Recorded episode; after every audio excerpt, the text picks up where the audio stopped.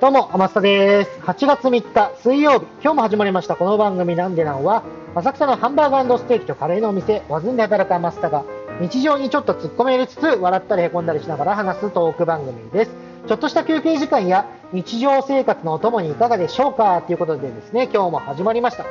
えー、今日はですね、久しぶりにもうすごい暑いですね、天気が。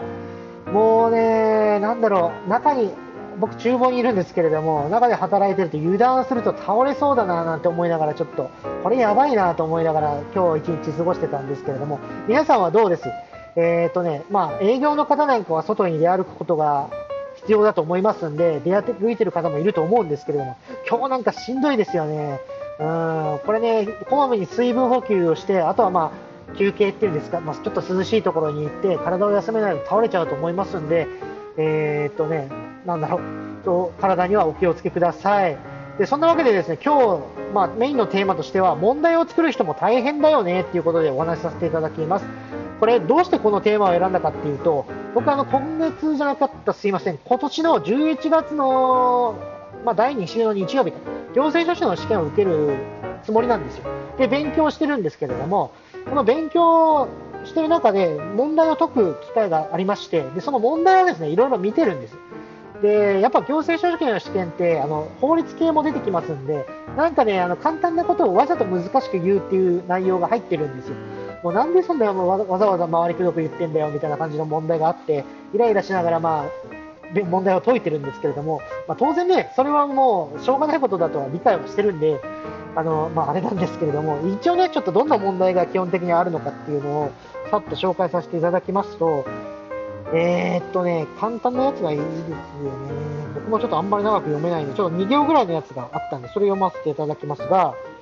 えー、行政委員会である人事院や公正取引委員会は内閣から独立してその職務を行うが、内閣の、ごめんなさい、内閣の所轄のもとに置かれている、丸か×かみたいな、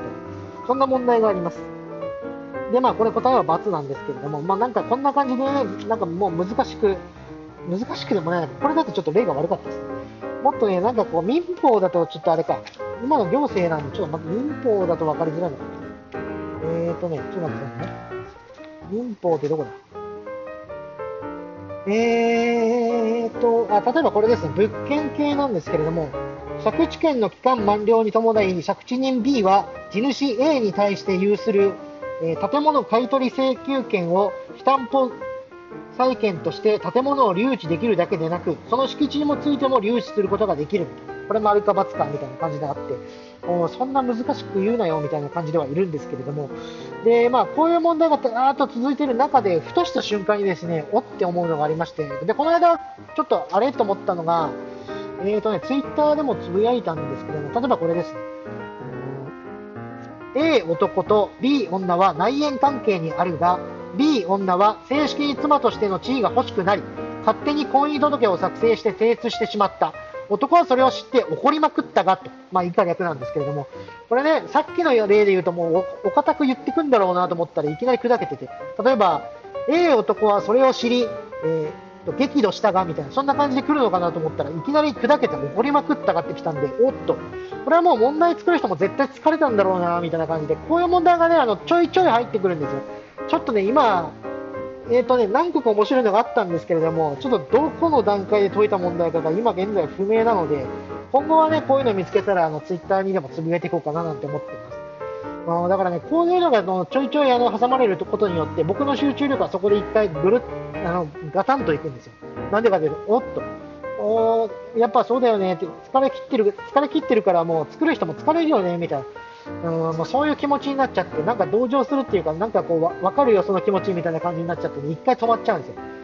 うんだからまあこれはね、いい面と悪い面があって、まあ、いい面としてはもうちょっとリラックスっていうんですか、なんかちょっと一息つけるかなみたいなものがあって、悪い面としてはもうそのまま集中していった方が絶対効率いいのになって思うのもあるんですけれども、まあ、それはね、しょうがないよねって思って、なんかこれ今後ともこういう問題見つけたら本当にね、楽しみにやっていければななんて思います。皆さんもこういう問題ありません？例えば学校の、まあ、それこそなんだ、うん、まあ、テスト問題でいきなりなんか、それどうでもよくないみたいなことを聞いてくる先生。まあ、これはね、さすがにちょっと高校に行ったらそんなことはないんでしょうけども、小中学校ぐらいだとなんか、ちょっと砕けた感じの先生いませんでした。お先生面白いなーなんて思ってて、ちょっと人気の先生。僕はね、そういう人結構大好きなんですよ。っていうか、中学の先生で覚えてるんだと、要は、やっぱ個性の強い先生ってどうしたってイメージ残りますよね。僕も中学卒業しても何十年と経ってますけれども、未だに記憶にあるのが英語の先生で、何か知らないですけど、絶対 do your best っていう人がいたんです。もうね、その言葉だけがもう頭から離れないです。で、授業始まると絶対に、えーとね、音楽をかけるんですけれども、その音楽が、えっと、昔ながらのあの音楽、なんだっけ、ちょっと忘れました。えー、っと、ビートルズ、そう、ビ思い出しました。ビートルズの音楽をかけて、で、それで授業をするっていう人がいたんですよ。もうね、なんかだからその、いろいろ、イエスタデーとかいろいろね、そこで聞いて覚えた感じですよね。なんか、自分では CD 買ってないですけど、なんか耳に残ってますね。うん。やっぱね、それぐらい濃い先生ってどうしたって忘れられないですよね。あとはもうなんだろう。柔道の先生だけど、なんか、調理師免許持ってて、やたらカレーが美味しい先生とか。見た目ごっついですよ。ごっついんですけど、めちゃくちゃ美味しいカレー作る先生がいたんですよ。で、学園祭っていうんですかね、そういう時には絶対その人がもう仕込み、本格的な仕込みをするんですよ。それこそ、うちカレーやりますけれども、えー、っとね、まさ、あさると、なんだろうな、本当になんか、お店で作ってるような仕込みをする。寸胴も大きいやつ持ってきますし、もう何日も何日もかけて煮込みますし、確か1週間ぐらいかな。うちと同じぐらい煮込むんで。うん、あの、ああいう先生がいるのも忘れられないですよ。皆さんもそういう先生いませんか、まあ、最近はね、なんかもしかしたら教育、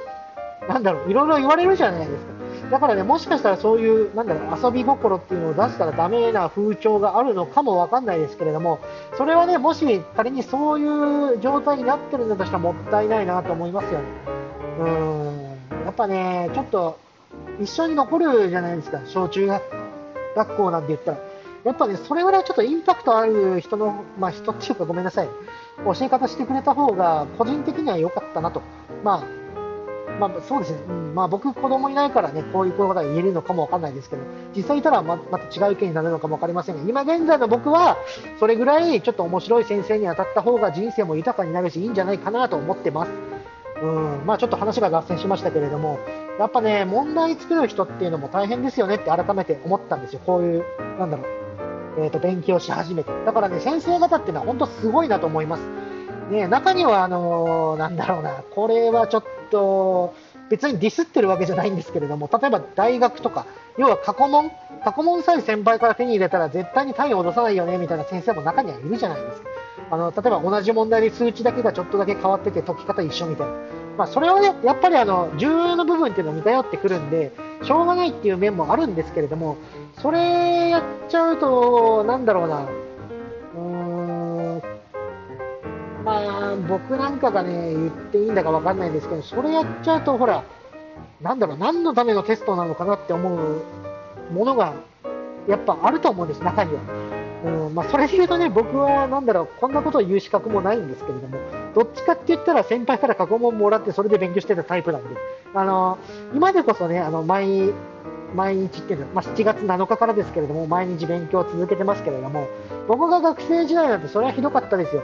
なんだろう、勉強、テスト始まる1週間前って大体休みになるじゃないですか、あの部活動とか、クラブとか。でそういう時に、あのダーッと一夜漬けで勉強していって、なんとかその間に合わせるみたいな。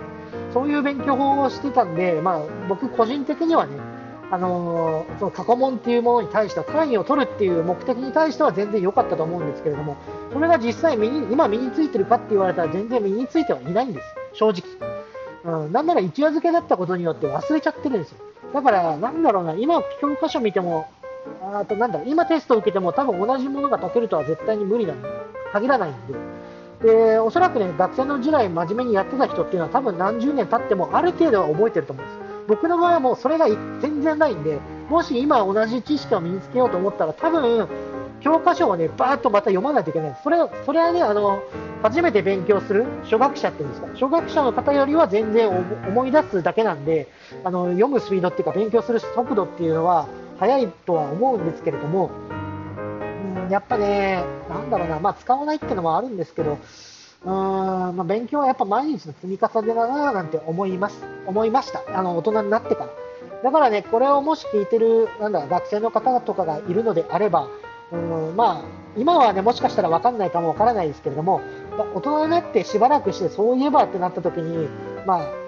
なんだろうな、それこそ苦労する割合が増えるんで、今のうちからコツコツね、あの予習、予習よりは復習の方が大切だと思うんで、復習していって、で、なんだ、後輩に逆にその問題っていうか、んですか、解き方っていうんですか、勉強を教えてあげた方が絶対身になると思います。あの教えてあげた方が絶対自分の知識として定着するんで、あとはその相手が何がわからないかを自分で考えるんで、それによってね、もうどんどんどんどんその忘れづらくなっていくと思いますんで、もし今学生の方がいたらね、後輩の面倒を見るっていう意味でも、勉強を教えてあげるってことをしてあげる方がいいかなと思います。それはね、将来の自分のためにもなりますし、うん、まあ、あの、あんまり教えすぎてうるさいよって言われてもしょうがないんで、ほどほどにって言うんですけど、うん、そんなことで、まあ、時間もなくなってきちゃいましたんで、まとめさせていただくと、問題を作る人も本当は大変だと思うから、まあ、いたわりましょうね、みたいな、そんな感じでした。うん、先生の凄さっていうのを、僕は今現、今、大人になって初めて分かりました。まあ、当時からお世話になってる人は別としても、なんかやっぱね、うん、ありますよね。はい。まあ、そんな感じでした。すいません、まとまってないですけど。まあ、なんかこの番組の感想等があれば、えっ、ー、と、ツイッターでぜひぜひメッセージください。アカウントはアットマークアマグリスター。アマグリはローマ字で、スターは英語です。もしくはひらがなでアマスタと4文字で検索するとすぐにわかるかと思います。検索したついでにぜひフォローもお願いいたします。うーんと、まあ、こんな感じでなんかゆるく話していきますので、えー、ま、今後ともよろしくお願いいたします。それじゃあまた明日バイバーイ